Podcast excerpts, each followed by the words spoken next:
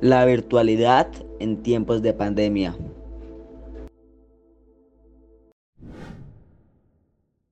Desde ese viernes 6 de marzo del 2020, cuando todos los medios de comunicación reportaban aquella noticia que en su interior muchos colombianos temían recibir. El primer caso de coronavirus en Colombia, una mujer de 19 años proveniente de Italia. 16 días más tarde se decretó emergencia sanitaria, donde se estipulaba aislamiento social debido al altísimo riesgo de contagio de este nuevo virus que apenas conocíamos y que, como muchos, pensábamos que tendría una corta duración. La gran preocupación del gobierno y los médicos es el hecho de que una persona positiva puede contagiar aproximadamente a 2.5 más teniendo las diferentes precauciones que se deben tener. Sin embargo, la propagación se debe a que estos 2.5 individuos contagiarán a otros más y de esta manera se creará una larga red de contagios exponenciales que, lamentablemente, nos llevaron a donde estamos actualmente. Un millón cien mil personas han dado positivo desde tal día, en los que cada ciudadano se ha tenido que enfrentar a las diferentes problemáticas que se han presentado debido a la pandemia. Sin duda alguna, nuestras vidas han cambiado de un día para otro y nos hemos tenido que acomodar a las circunstancias. Sin embargo, muchos no tienen esa posibilidad. ¿Cuáles son algunos de esos cambios y cómo han afectado a nuestra sociedad? La verdad, fue un cambio bastante inesperado que simplemente sucedió de un momento a otro con la llegada de un terrible virus, el cual está amenazando a la humanidad en estos momentos. Sin embargo, se podría decir que fue un cambio bastante necesario para que nosotros los estudiantes pudiéramos continuar con nuestros estudios sin tener que exponernos al virus. ¿Qué tan eficaz ha sido para los estudiantes promedio este cambio? Fue un cambio que para muchos significó el inicio de las vacaciones, por así decirlo y con esto mismo dieron pie para descuidar su año escolar creyendo que la Secretaría de Educación los pasaría debido a la pandemia. Se puede ver en memes compartidos en las redes sociales por los mismos estudiantes, que para ellos simplemente fue un juego aquel cambio.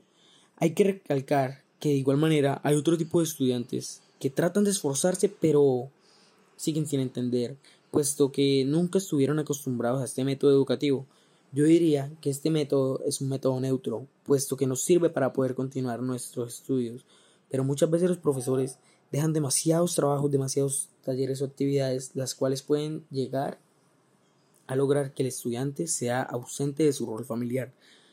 Les hablaré también sobre qué cambio significó para los personal de bajos recursos.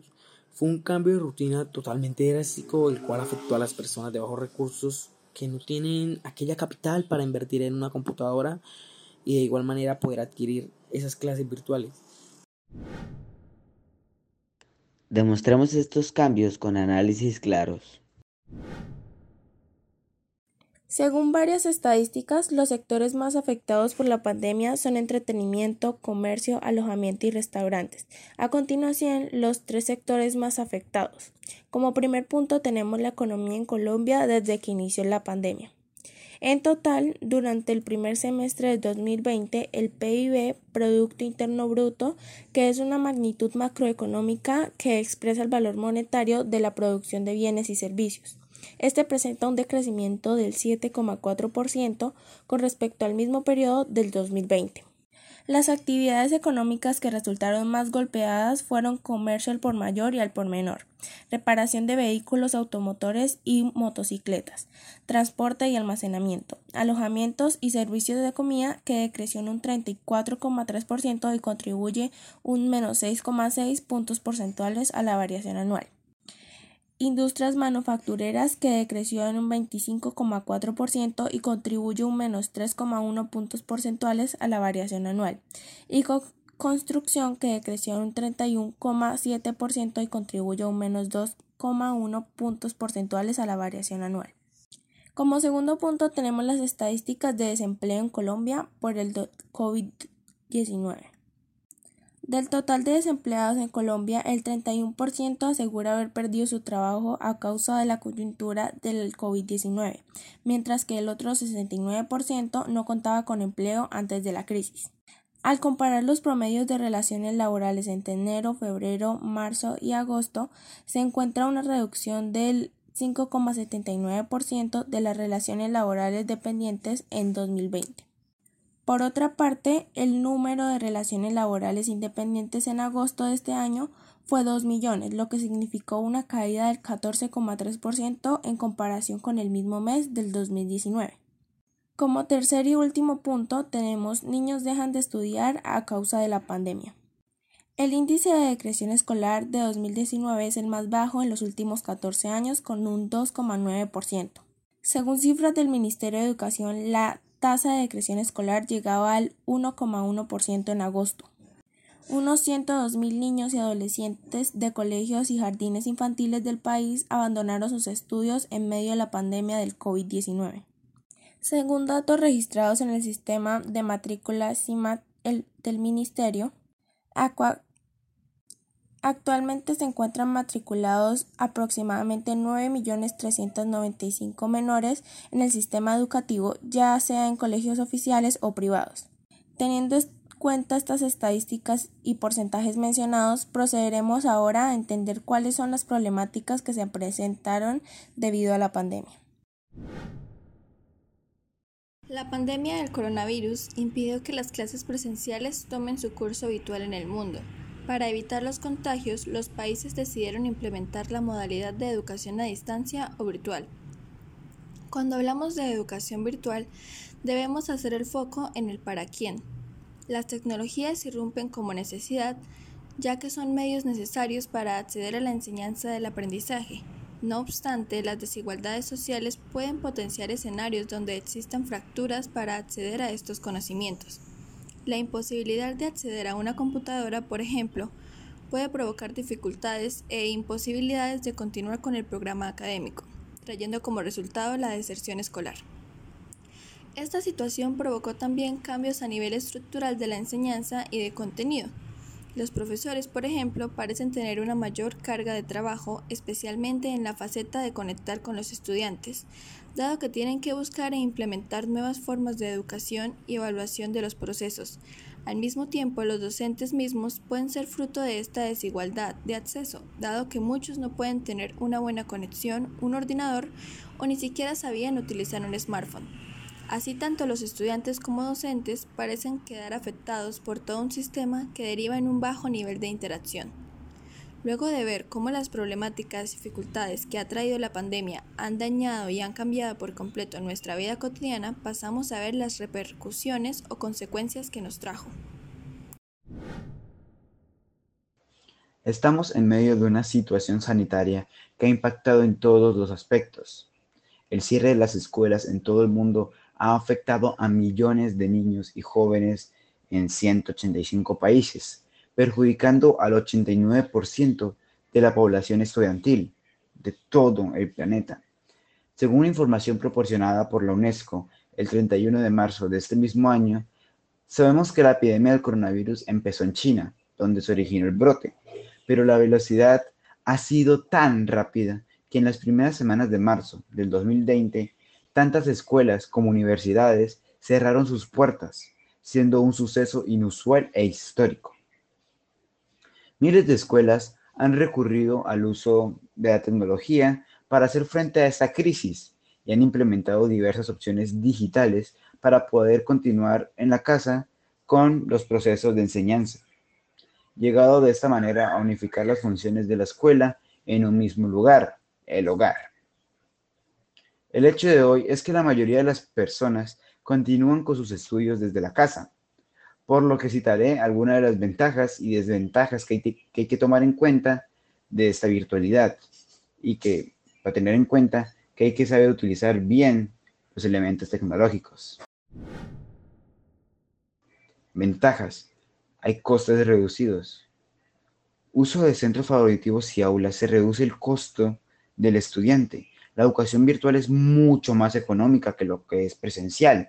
Además, porque los materiales son de descarga y no hay que pagar, digamos, por un cartón, por una cartulina, comprar lápices, lapiceros nuevos, porque no se usan tanto. Ya que la mayoría de los trabajos se dan en PDFs, evaluaciones virtuales, eh, se dan en PowerPoint, archivos de Word. Entonces, el gasto en materiales de trabajo es muy reducido, demasiado.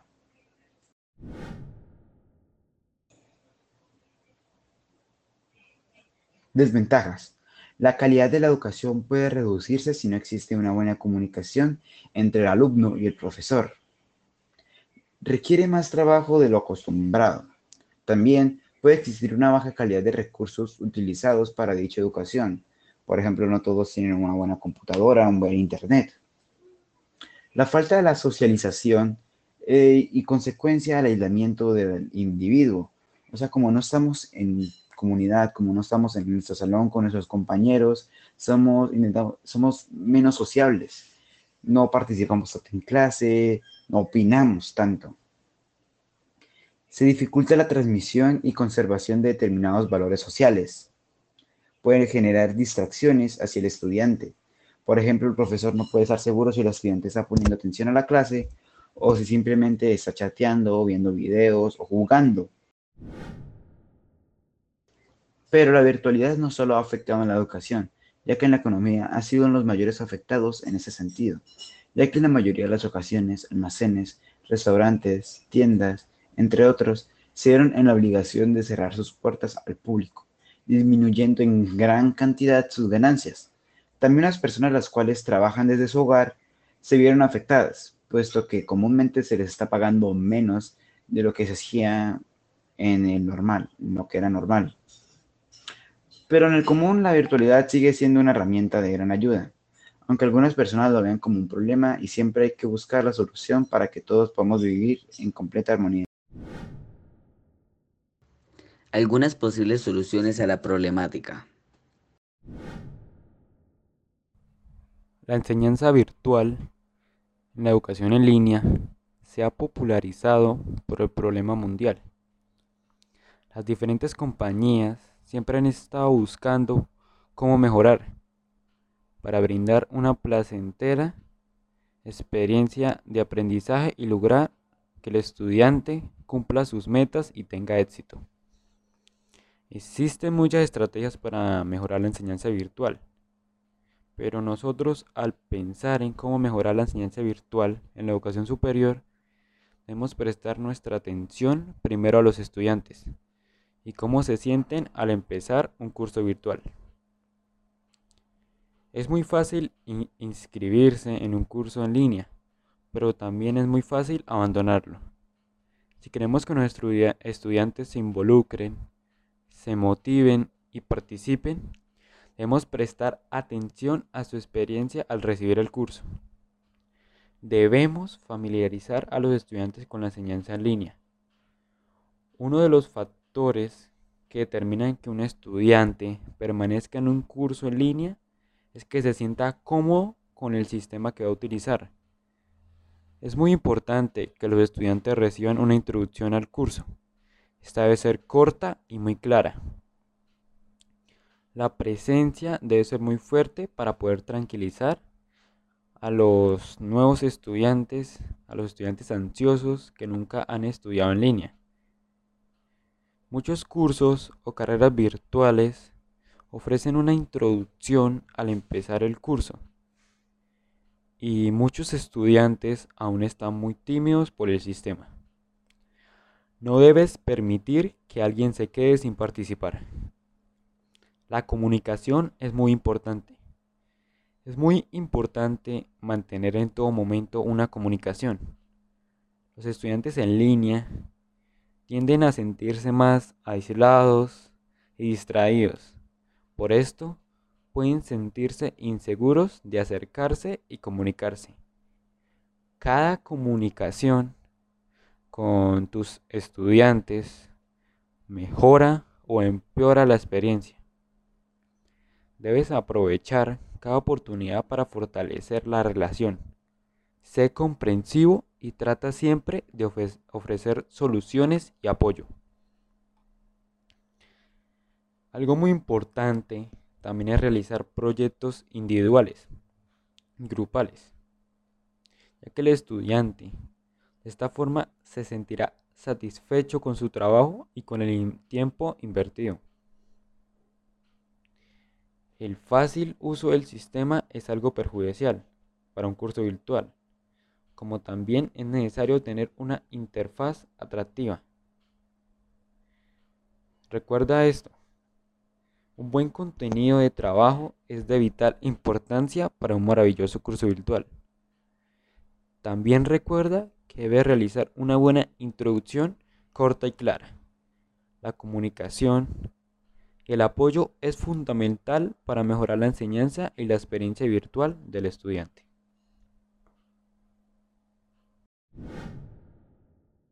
Conclusiones y comentarios finales. En fin, como todos sabemos, la pandemia trajo consigo muchos problemas en distintas áreas, como lo son la economía, lo social, la educación, entre otros. Y por esto, Colombia, durante este 2020, sufrió muchas consecuencias debido a nuestra inexperiencia con una pandemia de este rango y calibre. Ahora estamos simplemente restableciendo todo el daño que ocurrió en los últimos siete meses. Además, la tecnología puede ser una arma de doble filo, la cual necesitamos saber usarla a nuestra conveniencia y adaptarnos a la situación actual. Para muchos, la educación virtual fue algo difícil, pero con el paso del tiempo hemos aprendido a vivir con ella y ya la vemos como algo normal de nuestra vida cotidiana. Sin embargo, todos sabemos y todos nosotros esperamos que esta situación acabe pronto y podamos volver a la normalidad. Muchas gracias por tu atención a este podcast. Si te ha gustado, te invitamos a seguirnos en Instagram como colombia.today, donde encontrarás más contenido de este tipo. Hasta una próxima ocasión.